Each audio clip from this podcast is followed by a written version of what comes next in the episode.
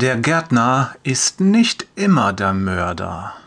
Fortsetzung von gestern. Zwei Stunden später sitzt Inka schon wieder im Auto, diesmal auf dem Weg zum Hauskreis. Zu Hause hatte sie noch einmal über die Bibelpassage von heute nachgedacht, Lukas 13, 1 bis 5. Da macht Jesus unmissverständlich deutlich, dass jeder Mensch vor die Wahl gestellt ist. Entweder er kehrt um zu Gott oder er wird umkommen. Es gibt keinen dritten Weg. Und die Zeit drängt, denn wir wissen nicht, wann unser Leben zu Ende sein wird.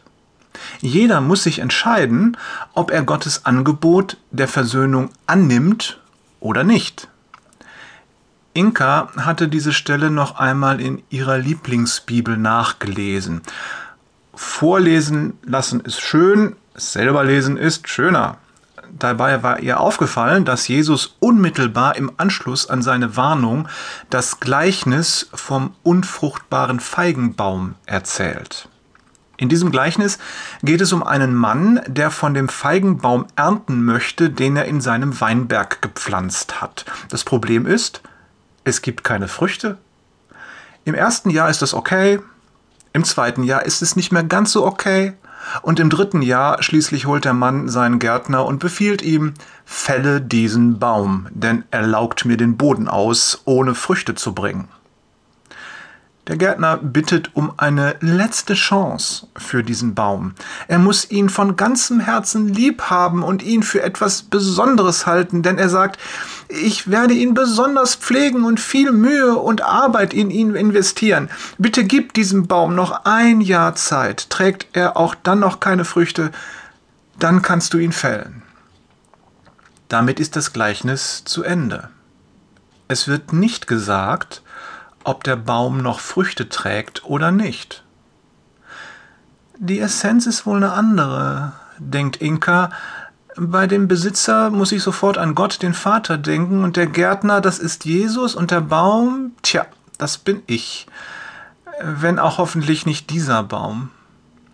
Gedanken verloren, und wie auf Autopilot fährt sie die bekannte Strecke zur Wohnung von Kerstin, bei der sie sich diese Woche zum Hauskreis treffen. Es geht um Gottes Geduld. Inka hat ihr Ziel erreicht. Mir ist nur noch nicht klar, wie ich diese Geduld Gottes mit der Dringlichkeit der Umkehr vereinbaren kann. Sie stellt den Motor aus und hängt ihren Gedanken nach. Dann beschließt sie, diese Frage gleich heute Abend im Hauskreis zu stellen. Wie oft hat sie schon erlebt, dass ihr jemand aus diesem Kreis den entscheidenden Hinweis zum Verständnis einer Bibelstelle gegeben hat. Ich bin gespannt, wie es heute wird, denkt sie voller Vorfreude.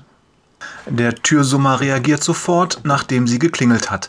Während sie die Stufen zur ersten Etage hochläuft, lässt sie das Erlebnis mit dem Praktikanten noch einmal Revue passieren. Sie ist gespannt, was die anderen dazu sagen. Plötzlich läuft es ihr heiß den Rücken runter. Was ist, wenn sie das Gleichnis vom unfruchtbaren Feigenbaum auf ihr Erlebnis mit dem Praktikanten bezog?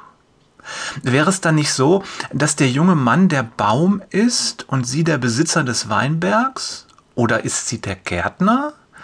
Sie wird ein wenig unruhig, denn sie kann sie hören, diese innere Stimme, die da plötzlich fragt, Bravo, du bist auf dem richtigen Weg. Jetzt überlege, was diesen Gärtner charakterisiert, was ihn auszeichnet, und dann überlege, ob das bei dir auch so ist.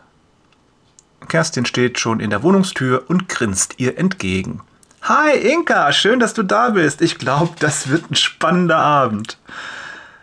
Liebe Grüße von Jörg. Liebe und Geduld sind eine magische Kombination Peters und Thorsten übt, ein geistlicher Gärtner zu sein, Wader.